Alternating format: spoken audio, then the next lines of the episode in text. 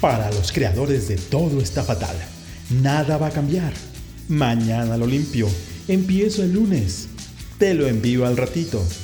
Mañana empiezo a correr. Cinco minutos más y me levanto. Llega esta iniciativa al auxilio de los que quieren, de los que buscan, de los que se mueven por crear un México mejor.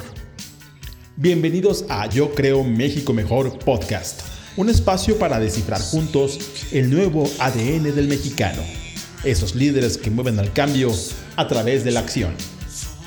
Quedan con ustedes Gaby Delgado y Carla Del Day.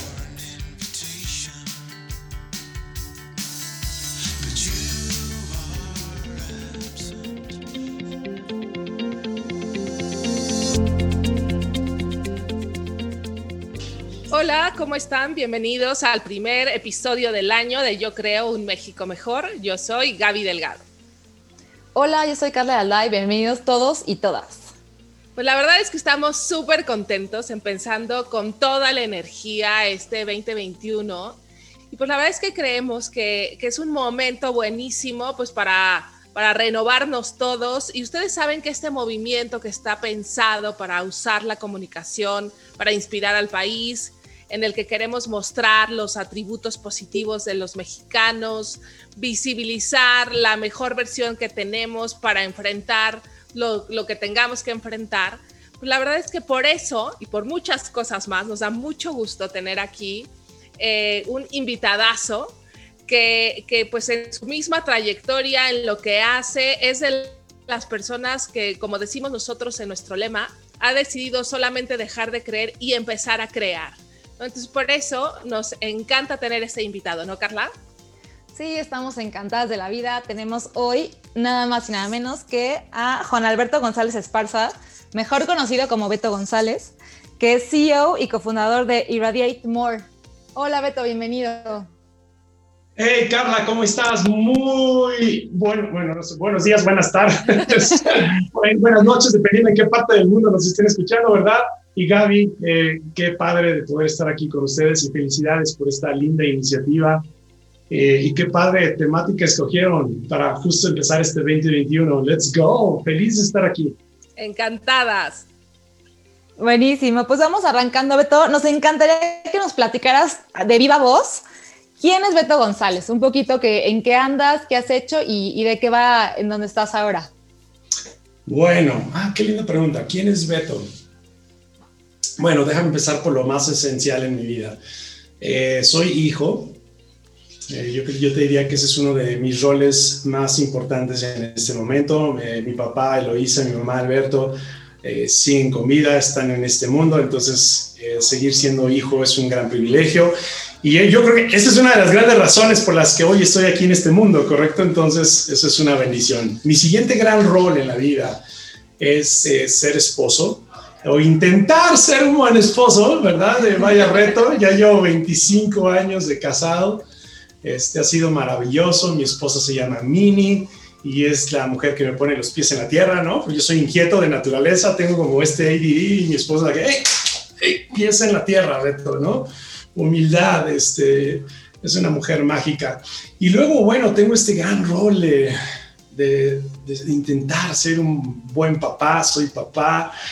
Yo creo que esa es una de las grandes, eh, yo te diría, eso me genera mucho orgullo, me genera felicidad, me genera reto, es una bendición. Eh, tengo, mis hijos tienen 22 años, Diego, Bruno de 19, Matías de 15, y son mi razón de ser. Son esas personas por las que en las mañanas digo, ok, let's go. Y no, no, no, sé si les ha pasado que te levantas por las mañanas y dices, Dios mío, qué pesadez, qué va a pasar hoy, y no sé qué, ta, ta, ta. Pero todos los seres humanos debemos de tener a alguien porque valga la pena amar o luchar en la vida ellos son mis hijos. Yo te diría que todo eso es lo más importante para mí. Eso define quién soy yo. Hoy Beto es una, una persona que está trabajando en ser una persona más valiente, que aprecie más la vida y apasionado por la vida. Lo que busco hacia con los demás es inspirarlos, poner amor y ser auténtico. Y lo que me ha hecho aún más exitoso en mi vida es aprender, ser consistente y tomar acción de mi vida. Muchos años de mi vida estuve en la vida corporativa, no voy a echar rollos ahí, pero estuve casi 30 años en la vida corporativa. Los últimos 25 años de mi vida estuve en Microsoft, una gran organización. Los últimos 15 años de mi vida en Microsoft estuve como director general para Microsoft en, Perú, en Colombia, estuve como presidente de la región andina y los últimos años de mi carrera como presidente para eh, Microsoft en México.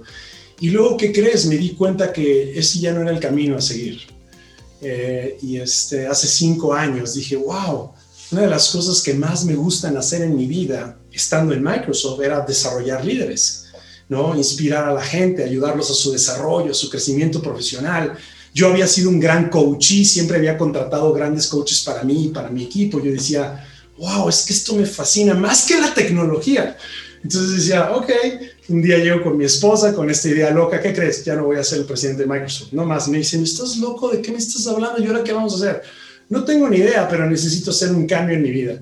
Y de ahí este, me certifico como coach en alto rendimiento, empiezo a estudiar, a prepararme y bueno, y por supuesto a poner a tierra todo lo que había aprendido en mi, he aprendido en mi vida y enseñarlo, ¿correcto? Y ha sido mágico. Y de ahí nace esta empresa que hoy tenemos que se llama Irradiate More cuyo propósito es inspirar a las personas para que puedan dar la mejor versión de ellos y alcanzar sus metas y sueños en la vida. Está increíble. ¡Ese es Beto! Me encanta. Muchis la verdad es que creo que tienes, vamos a intentar sacar mucho jugo de toda esta experiencia y de toda esta energía. A mí, la verdad, me encanta. Yo las veces que te cuento, Carla, que las veces que he visto a Beto, a, eh, Beto me da, o sea, me encanta porque puede ser el foro más formal y entonces hay las telecomunicaciones y las mujeres y tal, y de pronto nos pone a bailar, ¿no? O en el IPADE, ¿no? Entonces, o sea, el IPADE todo serio y tal, y, eh, venga, bailando, ¿no? Entonces, bueno, justo por eso creemos que, que eres la mejor persona para estar en estos momentos que estamos iniciando el año y que, y que nos va a ayudar a darle muchos consejos y tips a nuestros, a nuestros escuchas, ¿no? pensando en eso, y te hemos contado, ¿no? Que este movimiento lo que quiere es motivar a través de la comunicación, ¿no? Porque tenemos una premisa, ¿no? O sea, que la comunicación o lo que nos decimos importa, lo que escuchamos, a quién leemos, seguimos, todo estos, todos estos mensajes impactan en nuestra vida. ¿Tú qué piensas de esto? Fundamental. Yo lo resumo en una palabra o en dos palabras. Tenemos que aprender a blindar nuestra paz. Eh, hoy en día, todo lo que me acabas de decir es, es fundamental. O sea, qué tipo de información estoy absorbiendo, qué tipo de pensamientos estoy teniendo, esos pensamientos a dónde me están llevando, me están llevando a vivir en el pasado y quejarme de todo lo que ya sucedió, me están llevando a vivir con ansiedad en el mundo o mis pensamientos, mis ideas eh, me están llevando a vivir en el presente, en el aquí y en el ahora y disfrutar cada momento y cada instante de mi vida y además siendo responsable de lo que realmente quiero para mí. Entonces, eh, hoy, hoy más que nunca es fundamental entender que tienes que aprender a blindar tu paz, tienes que estar atento y atenta de con quienes me rodeo en mi entorno, ¿verdad? Hoy quieres gente positiva a tu alrededor. O sea, a mí me ya es cansón esto de, ah, es que el gobierno, ah, es que no sé qué, todo el mundo se está quejando, ¿no? Eh, la negatividad se contagia, pero también la, gente positiva puede contagiar y puede inspirar y puede liderar. A mí la gente luego me critica mucho porque me dice, Beto, es que tú eres demasiado optimista. No, no, no, espérate, no te confundas. La gente optimista también tiene pensamientos negativos. La única diferencia es que no te dejas llevar por los pensamientos negativos. ¿Correcto? Pero hoy en mundo, hoy en día, es fundamental que estés de alguna manera, mira, hay un estudio que leí, eh, creo que es de la Universidad del Sur de California, que me sorprendió. Los seres humanos en un día promedio, en tu subconsciente, procesas alrededor de 100 mil pensamientos. Wow. En un día. Y adivina qué se descubrió, 80% de ellos son negativos. O sea, ¿cómo no van a ser negativos si prendes las noticias negativos? Hablas las redes negativos. Eh, hablas con tu mamá y está enojada. Con hablas con tu no y, entonces todo tu entorno se vuelve así. Entonces te vuelve, te entras al club de la gente pesimista. Entonces, mágico eh, leer algo que te enriquezca, mágico escuchar música que te engrandezca, mágico escuchar a alguien que te pueda iluminar, eh, este, o que pueda activar tu voluntad para que tomes acción de tu vida.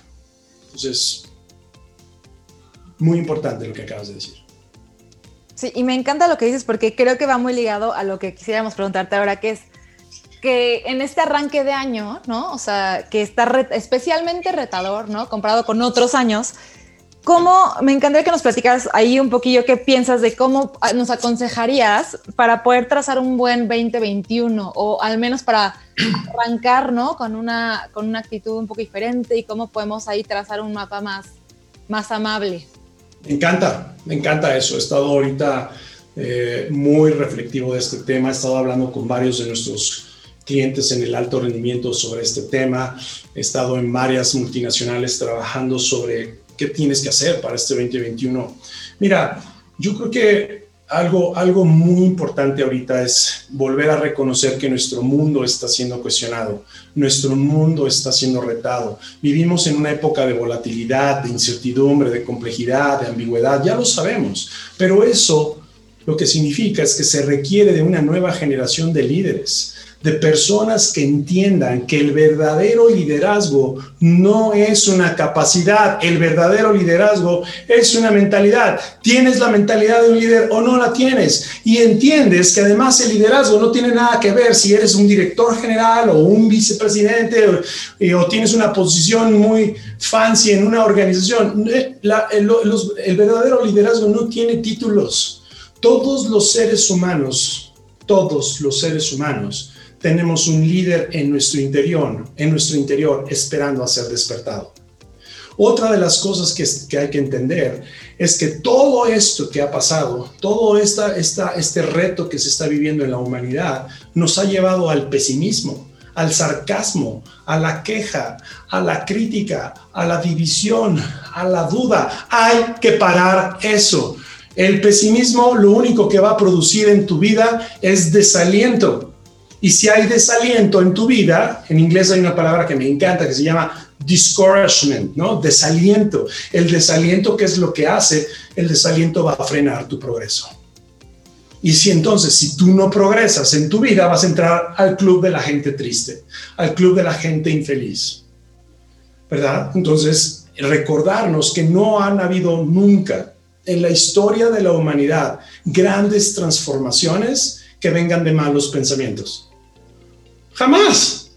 Entonces, eh, todo eso son mindsets, hay que dejarlos a un lado. Ahora bien, habiendo dicho esto, tú tienes que definir, tú como persona tienes que decir, oye, ¿en qué momento me encuentro en mi vida? ¿Estoy en una cueva? ¿Me siento atrapado? ¿Verdad? Que es válido, tengo miedo, estoy enojado, tengo, tengo eh, culpa o resentimiento, o estoy aquí en una zona de confort donde todo está bien, ah, no pasa nada, es, no, como no pasa nada porque cuando estás en una zona de confort simplemente no aprendes.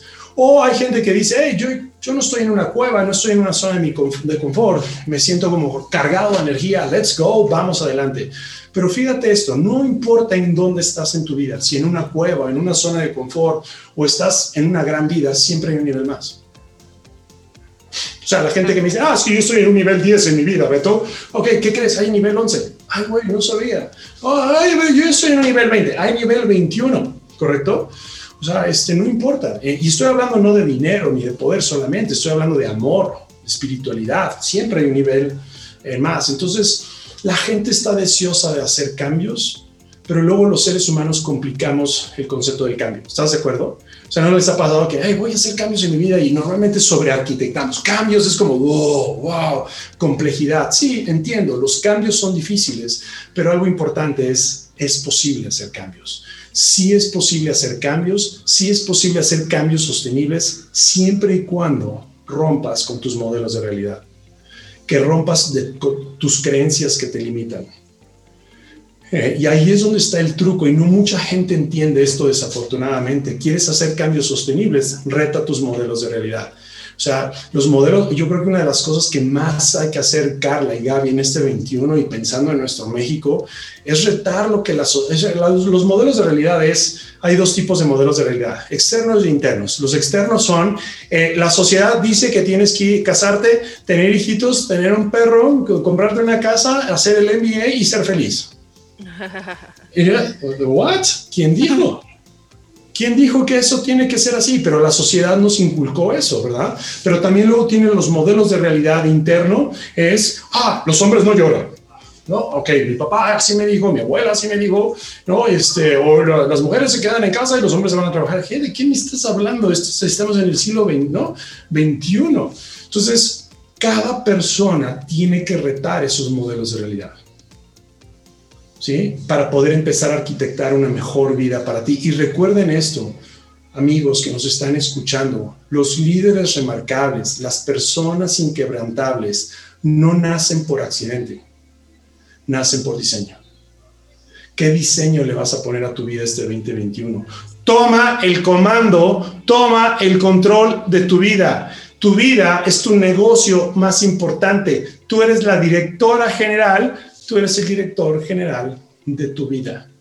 Entonces, ¿qué vas a hacer? Em, déjame parar ahí porque ya hablé muchísimo.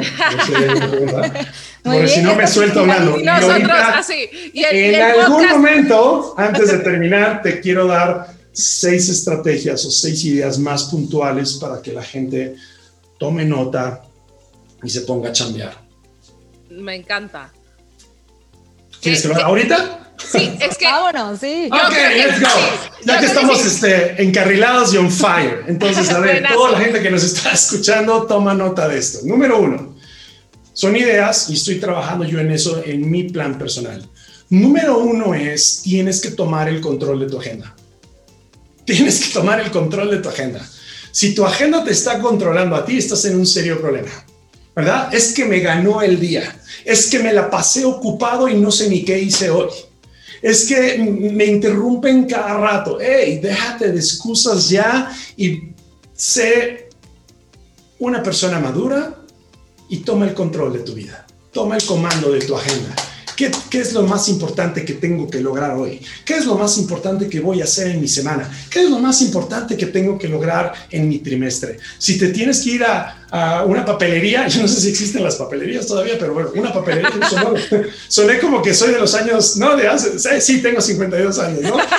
y una monografía, y una monografía. vas a un lugar, vas a un X lugar y compras una agenda y te pones a trabajar en la agenda de tu vida y empiezas tú a tomar el comando y el control de tu vida. Eso no lo delegues. Recupero el control de mis mañanas, priorizo qué es lo que más tengo que lograr hoy, pongo intención. Entonces, número uno, toma el comando y el control de tu agenda. Número dos, esto, esto probablemente lo, en el 2020 lo escuchamos hasta el cansancio, es tienes que priorizar, por Dios, por favor, en tu bienestar. O sea, ya lo hemos escuchado hasta el cansancio. Tienes que mantener en armonía tu espíritu, tu corazón, tu cuerpo y tu mente, si no estás frito este 2021. ¿Por qué? Por muchas razones. La gente que está trabajando en casa, sí o no, ustedes seguramente lo han oído en sus programas, la gente está, el estrés digital, estoy cansado, es que va, va, va, no salimos a la calle, bueno, todos los cuentos que ya no sabemos. Ok, ya lo sabemos, tienes que priorizar en tu bienestar, tienes que comer bien, tienes que dormir bien, tienes que brindar tu paz, tienes que hacerlo. Si no, tu vida va a ser miserable este 2021. Entonces ya no hay pretextos, prioriza eso, ponlo en la agenda, qué hábitos, qué rutinas, qué prácticas, qué tengo que hacer. Número tres, sé un modelo a seguir. ¿Qué quiere decir esto? Bueno, alguien, ya sea Carla, ya sea Gaby, ya sea alguno de nuestros, la gente que nos está escuchando hoy, alguien se tiene que mantener centrado en medio del caos. ¿Estás de acuerdo? Alguien tiene que promover paciencia en tu casa, alguien tiene que promover esperanza, alguien tiene que promover confianza y fe, alguien tiene que promover acción, alguien tiene que decir, oye, ¿por qué mejor no nos juntamos en lugar de dividirnos? ¿Correcto? Alguien tiene que promover la unión, alguien. Alguien se tiene que mantener centrado en medio del caos. Alguien tiene que quedarse callado y hacer las cosas e inspirar a través de la acción, ¿correcto? Este, pone el ejemplo, Sé un modelo a seguir. No le digas, haces, haz ejercicio a tus hijos si no haces. No le digas a una persona que amas, no me grites si tú gritas. ¿Sí me explicó? me estoy yendo a cosas muy básicas, pero pone el ejemplo. Eso inspira a la gente. La gente cuando ve a la gente que toma acción dice, wow, yo quiero ser como esa persona, porque está tomando acción de su vida. Número cuatro, integra tus logros. Actualiza tus metas, revisa tus, tus metas e integra tus logros. Esto es súper importante. No sé si en ustedes, no sé qué vivieron ustedes, Carla y Gaby, este año, pero la gente, ¿por qué llegó a diciembre así como que no puedo más? O sea, ¿no, ¿no les ha pasado que dices, pinche año, no sé qué pasó, esto es una catástrofe? El otro día, hace, eh, hace como cuatro meses, escucho hablando unas personas que decían, este año ya valió, ya no hay nada que hacer, ya se acabó. Yo, yo les decía, ¿cómo que ya se acabó? Faltan cuatro meses, let's go. Mete el gol del empate, mete el gol del orgullo o mete el gol de la victoria, pero haz algo, muévete, ¿correcto? Entonces, ¿qué pasa? Estamos acostumbrados que empezamos en enero, definimos nuestras metas del año y las, las revisamos hasta diciembre. Y las revisas con nieve. Porque dices, mierda, no sé si logré esto, no sé si logré todo lo que me propuse, ¿no? Entonces, casi, casi con pánico escénico, abres tu, tu libretita de los sueños o de metas, si es que la tienes, porque hay gente no la tiene, y dice, wow, no lo logré, no hice nada, ¿correcto? y te sientes mal, te deprimes, entonces empiezas mal tu año. No hagas eso, entonces tienes que crear algún sistema de tracción de tus metas, ¿ok? ¿Correcto? Entonces, por ejemplo, me meto mis, me pongo mis metas anuales, yo particularmente lo que hago, hago mis, como mi meta plan eh, anual, así como el, el, sueño guajiro, pero luego me pongo metas trimestrales y ahí voy ajustando. Y cada semana voy viendo mi avance. Y es una, es una revisión sencilla, todos los domingos con un cafecito, un té, las mañanas, los lunes, temprano. Oye, ¿cómo voy? ¿Qué logré esta semana? Y entonces voy integrando mis logros de la semana. Dije, ah, wow, logré esto, avancé aquí, avancé allá y me siento muy bien. ¿Qué pasa cuando haces eso? Pregunta para ustedes. Cuando vas integrando esos pequeños logros, ¿cómo te sientes?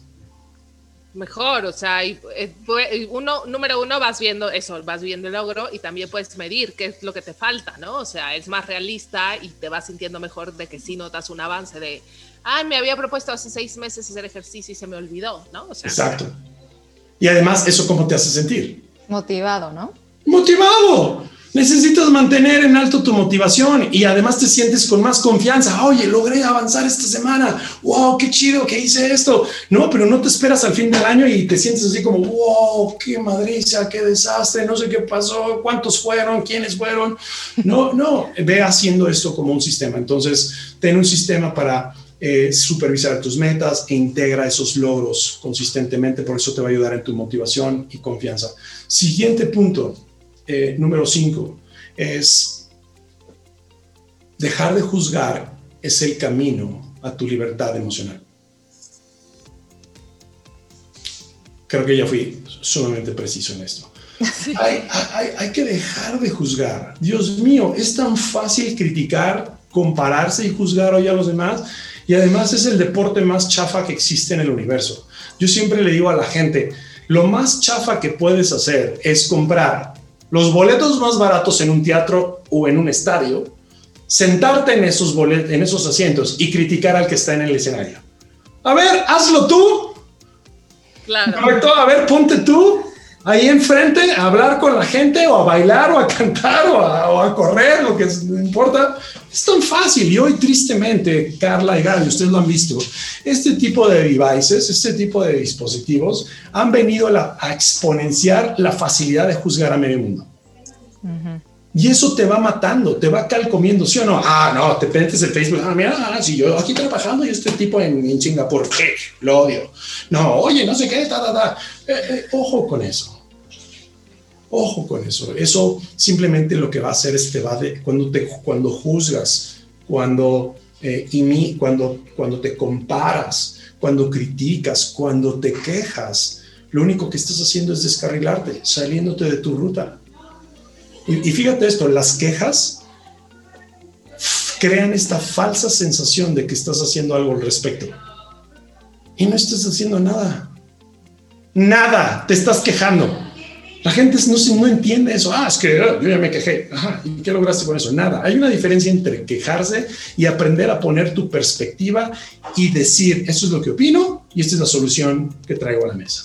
Es una diferencia totalmente radical, ¿correcto? Y cierro este punto diciendo, si vas a juzgar a alguien en el 2021, ojalá y aprendas a juzgar a esa persona por sus intenciones cuál era la verdadera intención de esa persona. Y te puedo apostar, la mayoría de personas donde ya las achicharraste con tu juicio, no sabías cuál era su verdadera intención. Como dice mi hijo Pantías, just, just, just saying.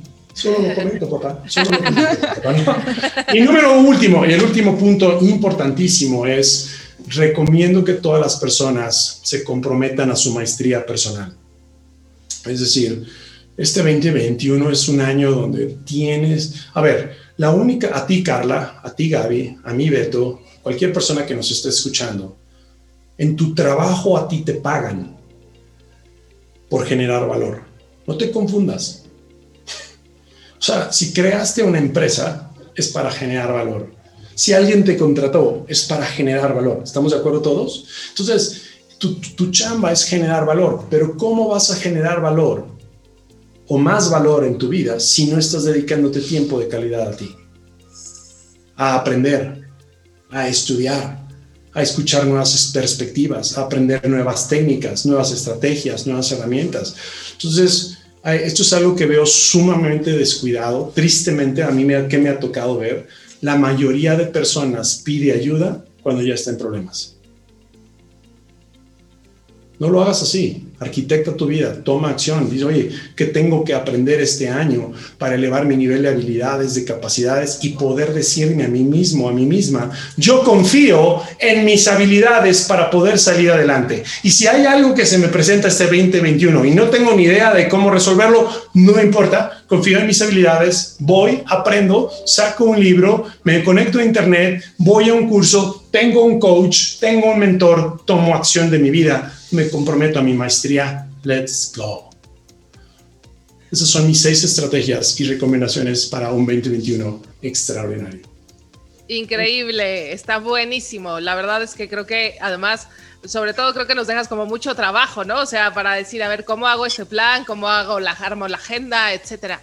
Y a mí en ese sentido, la verdad es que me gustaría hacer todavía un zoom in más en, en un tema muy concreto, ¿no? O sea, nosotros decimos que que hay una parte desperdiciada, ¿no? O una narrativa errónea en cuanto a los mexicanos. O sea, me parece que si tú, o sea, cuando tú nos das todos estos tips, decimos, pues a darle, ¿no? Voy a partirme la cara para esto ser, ¿no?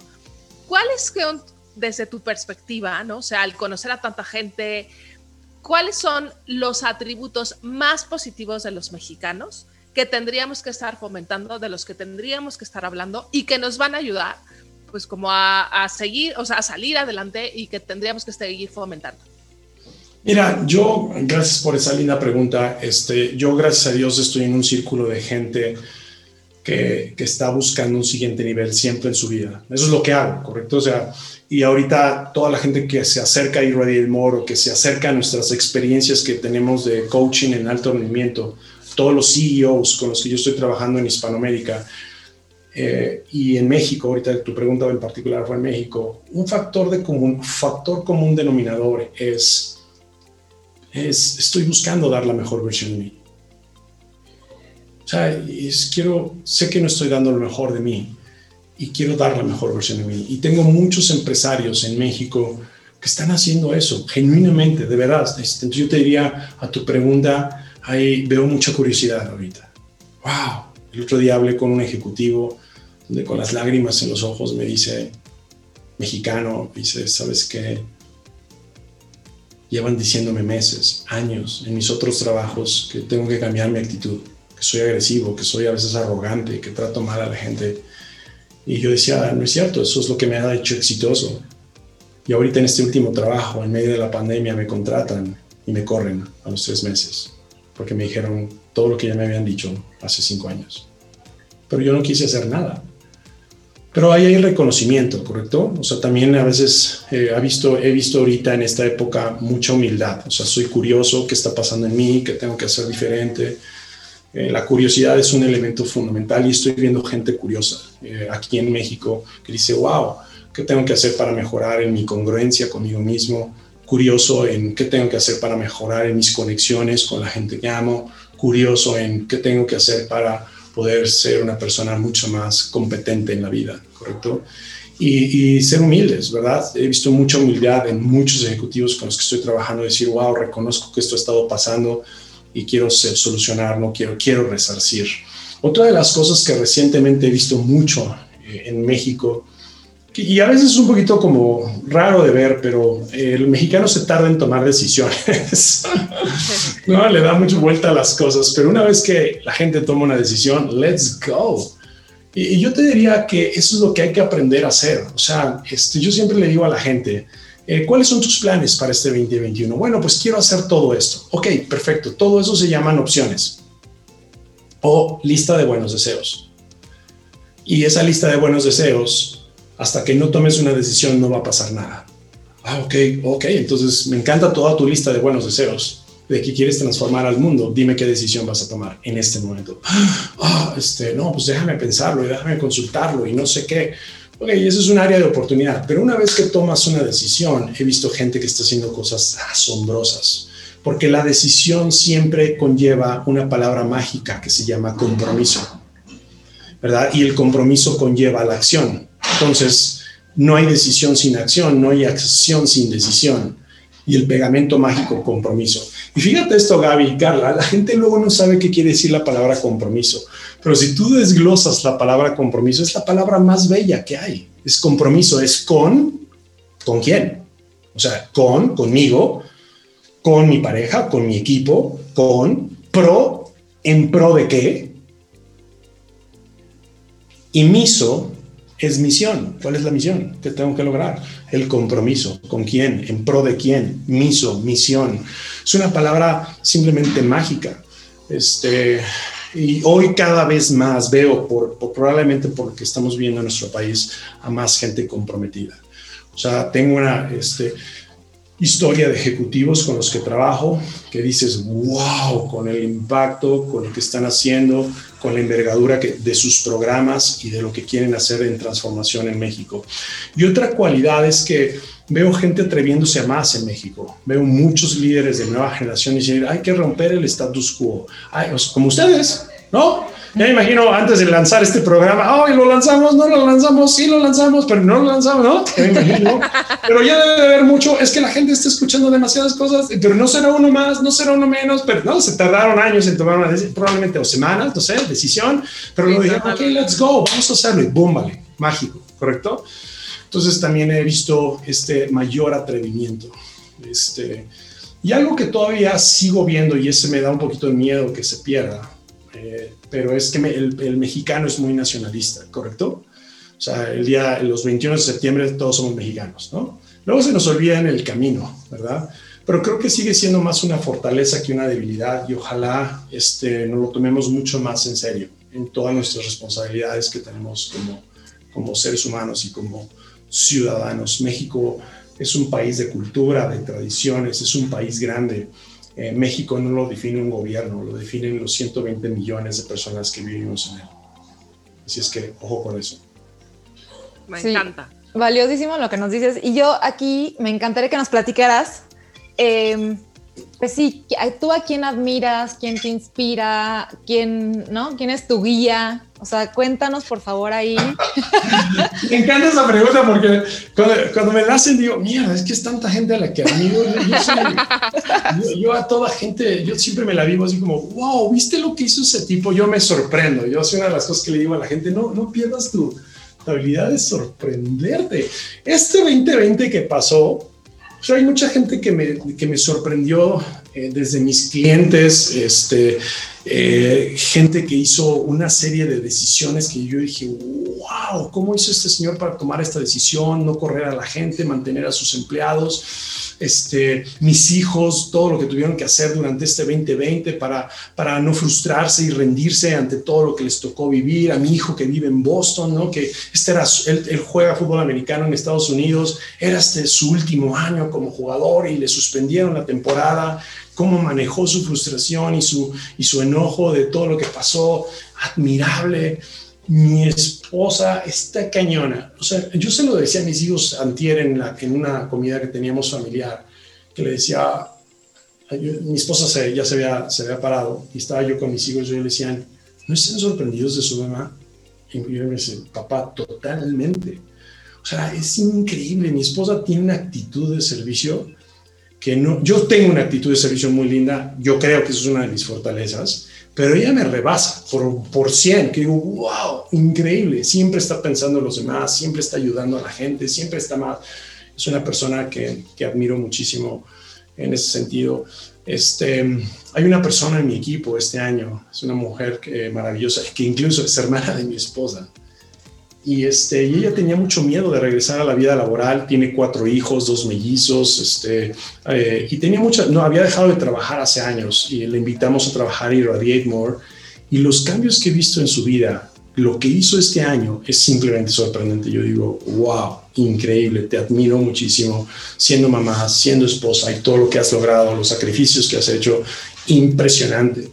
Este, hay una mujer también que admiro mucho, que ya te dije, me hiciste la pregunta incorrecta a mí, porque tengo una colección de... O sea, Otro episodio completo que hagamos de los admirados. seguramente pensaste, ah, sí, eh, admiro a este señor que en este libro que escribió... no, no es, es, la cotidianidad la que me sorprende, ¿correcto? Hay una mujer que conocí hace varios años. Yo fui presidente muchos años del Consejo Directivo de Ojos que Sienten, que es una fundación para poder ayudar a las personas ciegas y débiles visuales y las ayudamos a recuperar su confianza a través de talleres de fotografía. Entonces, imagínate que a un ciego le enseñamos a tomar fotografía. Y, este, y eso es mágico, es simplemente admirable. Y esta mujer la conocí hace muchos años. Es una mujer, historia corta. Imagínate que un miércoles en la tarde estaba trabajando, trabajaba en una empresa de tecnología, le dolió su cabeza muchísimo, se sentía mal, se fue a dormir, se queda dormida jueves en la mañana despierta y es ciega. No. Y le cambió la vida. O sea, imagínate que te quedas dormido y al otro día amaneces ciego. O sea, te quedaste dormido para siempre, ¿correcto? Y entonces este, se quiso suicidar. Gracias a Dios fue a dar a esta fundación donde yo trabajo. Eh, la fundadora es una mujer mágica, admirable, se llama Gina Badenoch. Y, este, y luego eh, la conocimos y cuando ella llega a esta fundación me dice ella a mí, Beto, yo lo que quiero es volver a ver la luz. En un sentido metafórico, no sé decir, de, reencontrar mi camino y luchar por la vida. Y después de muchos años aprende a hacer fotografía, toma sus primeras fotografías, se mete a un concurso del periódico El Universal y gana el premio a la fotografía del año. Y después se pone a, trabajar en habilidades, a, a, trabajar en computación, ta, ta, ta, y hoy trabaja en Microsoft. Y, es una mujer que dices, wow, es admirable lo que ha hecho. Y, ella vive, mira, tiene una empresa en México, unas oficinas de Microsoft están en Santa Fe. Ella vive en Lindavista y todo el día, todos los días llega, se levanta a las 5 de la mañana, 4 y media de la mañana para irse en metro a su trabajo. Eh, admirable. O sea, lo que yo te pueda decir. Eh, eh, Carlos, este es otro chico que que tiene varios libros. Eh, Carlos es un hombre que conocí hace muchos años y este chico tiene síndrome de Down y lleva cinco libros publicados. ¿no? Hay clientes que me dicen, quiero escribir algún día algún libro. Ah, este señor lleva seis, ya va por el sexto. ¿no? Y tiene síndrome de Down y, y, sigue adelante y sigue adelante. Entonces es, es gente admirable. Entonces a mí me encanta siempre ser curioso y observo a la gente y, siempre saco algo mágico de las personas. Este. Y hablando de gente así como que están en otro calibre, ¿no? De que dices, wow, con este señor que hizo. Eh, el año pasado me sorprendió muchísimo Elon Musk. Hay muchas cortas, hay cosas que no comparto mucho de su filosofía de vida, pero el atrevimiento y la, y la ¿cómo se, cómo se dice cuando eres así como como que me vale madres lo que me digan. Así, así, creo que así se dice. Así, como, así es este tipo. Ah, sí, vamos a mandar gente a Marte. Como así como alguien alguna vez mandó gente al Polo Norte, ¿no? Y se murió, pues alguien se tendrá que morir, ¿no? Es como, what, ¿no? Y entonces, pero todo lo que este tipo está construyendo, retando el status quo, impresionante. Y bueno, una persona que a mí me enseñó mucho en mi vida profesional, tuve la oportunidad y el lujo estar unas 6, 7, 8 veces con él, cercano, reuniones, pláticas, unos a unos, fue con Bill Gates cuando trabajé en Microsoft. ¡Wow! Es fuera de serie. O sea, está en otro mundo, ¿no? o sea, cómo piensa, cómo está resolviendo problemas de la, de la humanidad, es este, una cosa sorprendente y aprendí mucho de él sobre la importancia de dejar un legado y un impacto social en el mundo. ¿no? Entonces yo te diría, mucha gente más, Rafael Arce, un sacerdote que es muy amigo mío, eh, este es, es, amante de la música y ahorita escribió un libro sobre cómo la música te puede ayudar, a sanar tu alma. Eh, en fin, el padre Bernardo, mágico, lo que me ha enseñado mi vida. Entonces, bueno, gracias por la pregunta, pero es una gran colección.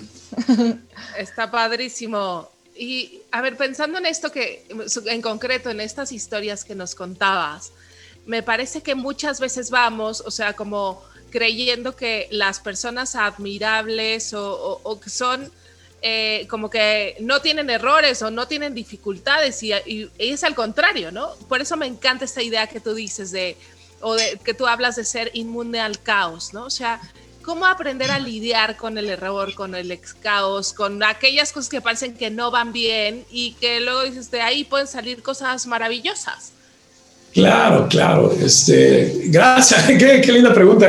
Y este, entonces eso quiere decir que has de alguna manera espiado el programa que tenemos de Inmune al Caos. Bueno, más o menos. y ha sido un programa muy lindo y este es un programa que salió pues por todo lo que sucedió el año pasado en medio de la pandemia, la crisis económica en el mundo. Este, cómo, cómo puedo, de alguna manera la idea de ese espacio fue que cómo puedo sentirme, darme un respiro sentirme en un espacio protegido, ¿correcto? O sea, ¿cómo puedo tomar, no? Es de esos momentos en el día que dices, ah, listo, me voy y me meto en un lugar y nadie me molesta, ¿no? Te cierras en tu cuarto, te metes en el closet son un poquito la filosofía era como que te sintieras ahí blindado, ¿no? Inmune al caos. En este espacio no va a pasar nada malo, no te preocupes, respira, hay gente buena, hay gente linda, hay gente que te va a apoyar, hay gente que te va, te va a escuchar. Yo creo que eso es lo más impresionante, que ya lo sabíamos, pero que yo aprendí el año pasado con, con este concepto de inmune al caos. La gente quiere ser escuchada. A veces no quiere una solución lo único que quieres es hablar con alguien y decir, wow, qué lindo, esta persona me escuchó. O yo, yo a veces en mis sesiones de coaching no hago más que me quedo callado y la persona, uy, perdón, creo que ya hablé toda la hora, ¿no? No, me, encanta, algo, algo más puedo hacer por ti. No, estuvo fabulosa la sesión, fue una sesión mágica. Yo, por dentro, mierda, no dije nada. Este, y eso fue lo que lo hizo extraordinaria, ¿no? Entonces, eh, son espacios, ahorita hay que de alguna manera, para volvernos inmune al caos, hay que aprender a, buscar más espacios donde nosotros podamos fortalecer nuestra psicología y blindar nuestra paz, sentirnos en congruencia con nosotros mismos, ¿no? Eh, ser inmune al caos eh, para mí empieza con todo un proceso de despertar de conciencia, ¿estás de acuerdo conmigo? O sea, la gente, hay mucha gente, Beto, ¿tú crees que en el 2020 la gente hubo un gran despertar de conciencia? Yo sí, pero no en todo el mundo. Hay gente que dice, mierda, a esta persona le entró la pandemia por aquí y le salió por allá. O sea, no aprendió nada. ¿Sí me explico? ¿Están de acuerdo? O sea, hay gente que dice, wow, ¿en qué mundo estamos viviendo? Pero hay mucha gente que sí está elevada de conciencia en ser inmune al caos tiene que ver con aprender a reconocer en dónde estás en tu vida. O sea, y eso es lo más difícil. O sea, es decir, yo, yo manejo un modelo muy lindo que le llamo elevar de conciencia primero, porque si estoy consciente de lo que pasa en mi entorno y en mi vida, estoy consciente de, qué pasa con la vida de mis hijos, estoy consciente de qué pasa con mi esposa, estoy consciente de qué pasa con mi, con mi trabajo, estoy consciente de qué está pasando en México, en la sociedad, estoy consciente de lo que está pasando en este momento. Cuando tú elevas conciencia, eh, por ejemplo, es también reconocer que la vida no, es blanco y negro, que la vida tiene tonalidades, que hay colores, estar consciente salir a caminar a la calle y decir, wow, qué lindo está el día, mira los pajaritos. Sí, Beto, hay pajaritos en la Ciudad de México, sí, todavía hay pajaritos, pero ya no nos damos cuenta, ¿correcto? Eso es conciencia. Cuando estás consciente, creces, puedes crecer y puedes progresar a tu vida. Ahora, el siguiente gran paso después de elevar conciencia, qué está pasando en mi entorno, en mi alrededor, es autoaceptar y reconocer lo que está pasando en mi vida. ¿Verdad? ¿Para qué? Para poder tomar acción y entonces blindarme más y aprender nuevas técnicas y herramientas para poderme volver más inmune al caos. Entonces autoacepto y digo, ok, aquí estoy, esto está pasando y el tercer paso es tengo que innovar. ¿No? Es como en Waze. ¿Dónde estás? ¿Dónde vas? ¿Y qué tengo? ¿Y cuál es la ruta? ¿Correcto? Esta, y esa ruta es de innovación. Yo le llamo innovación porque suena más chido que hacer cambios, ¿no? O sea, ah, ok, es que tengo que hacer cambios. No, no, no, tienes que innovar.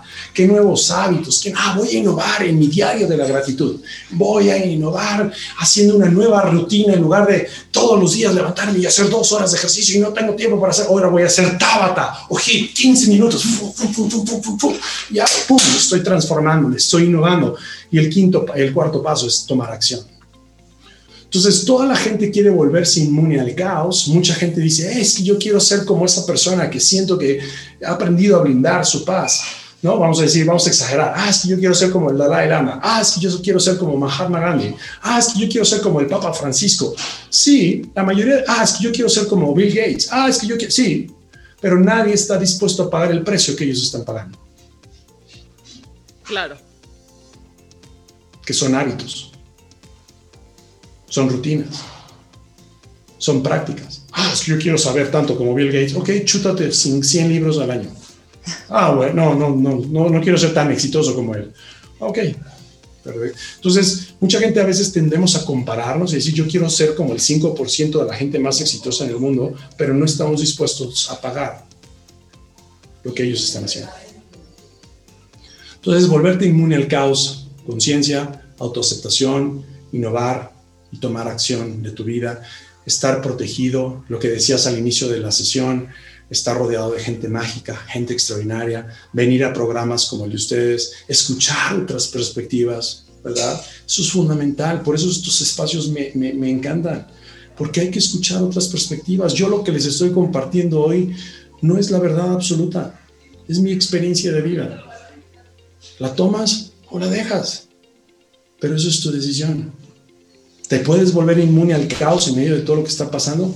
Sí, pero ten cuidado.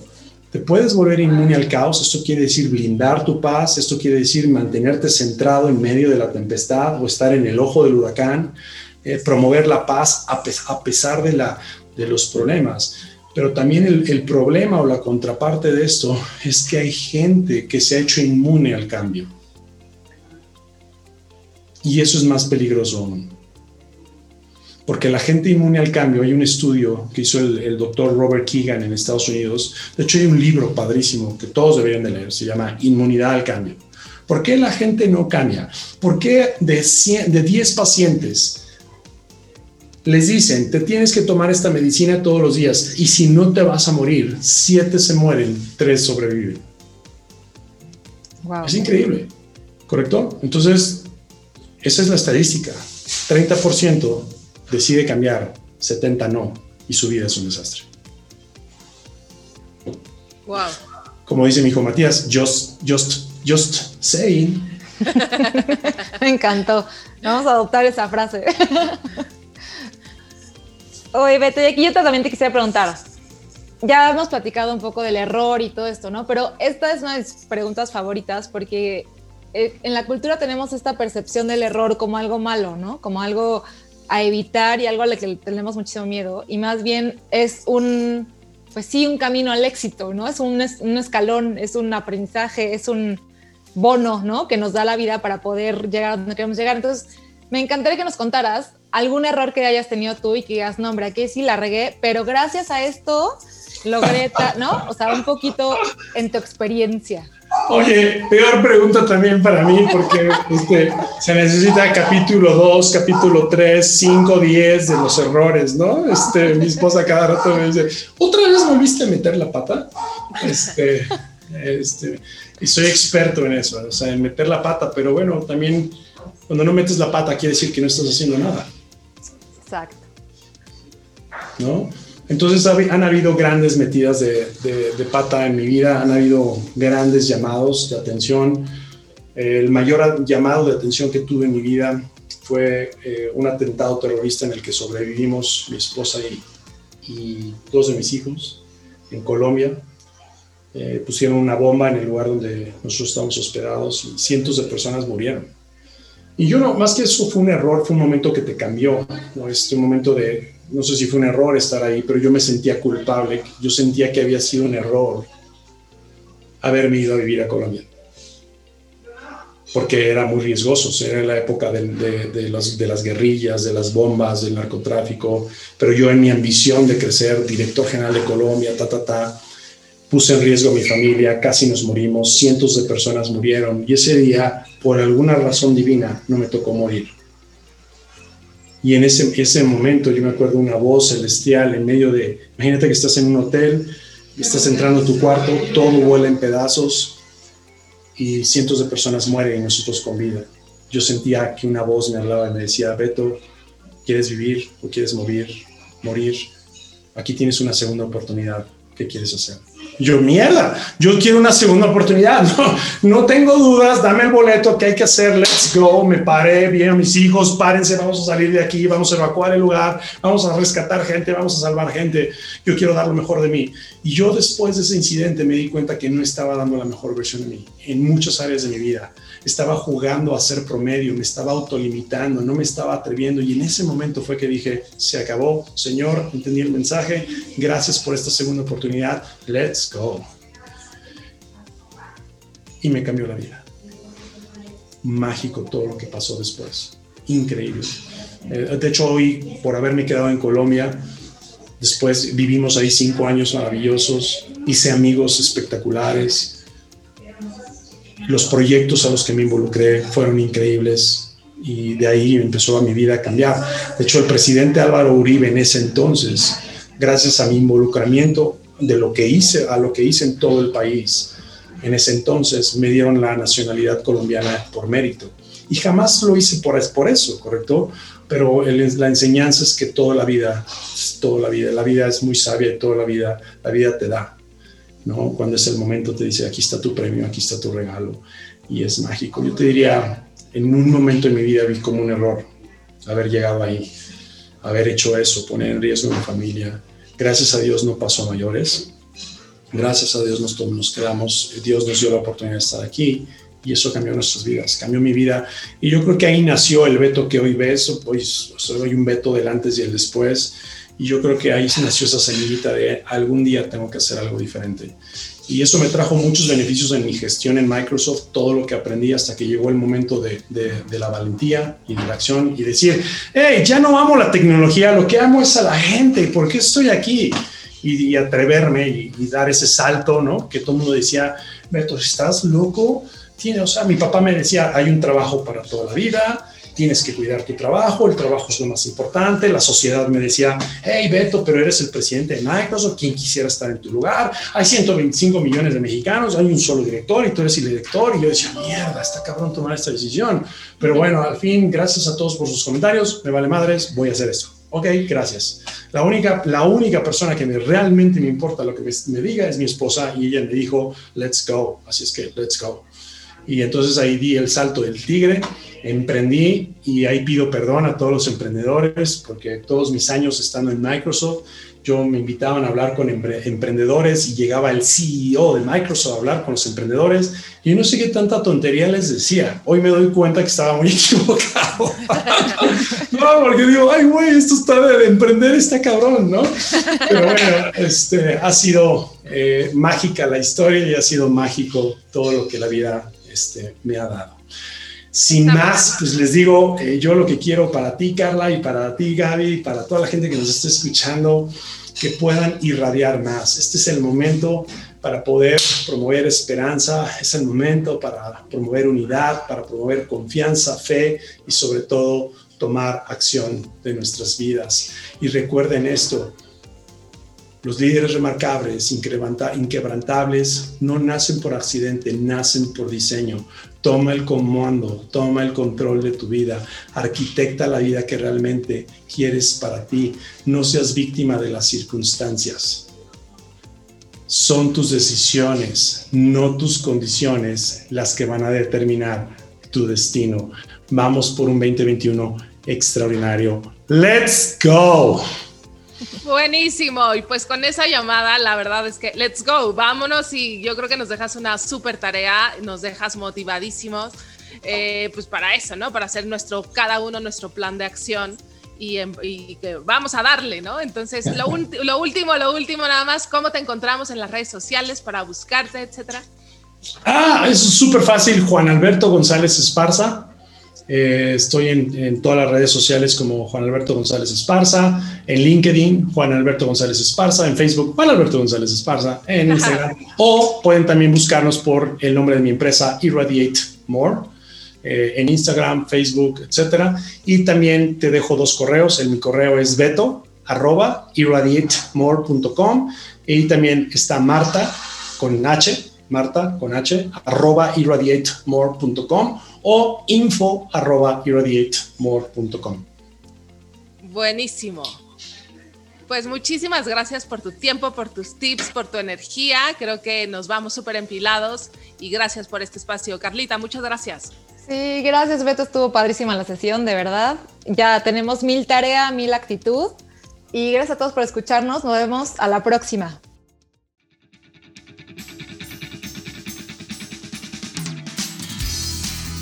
Gracias por sintonizarnos en Yo Creo México Mejor Podcast, el espacio para descifrar juntos el nuevo ADN del mexicano, esos líderes entre nosotros que mueven al cambio a través de la acción.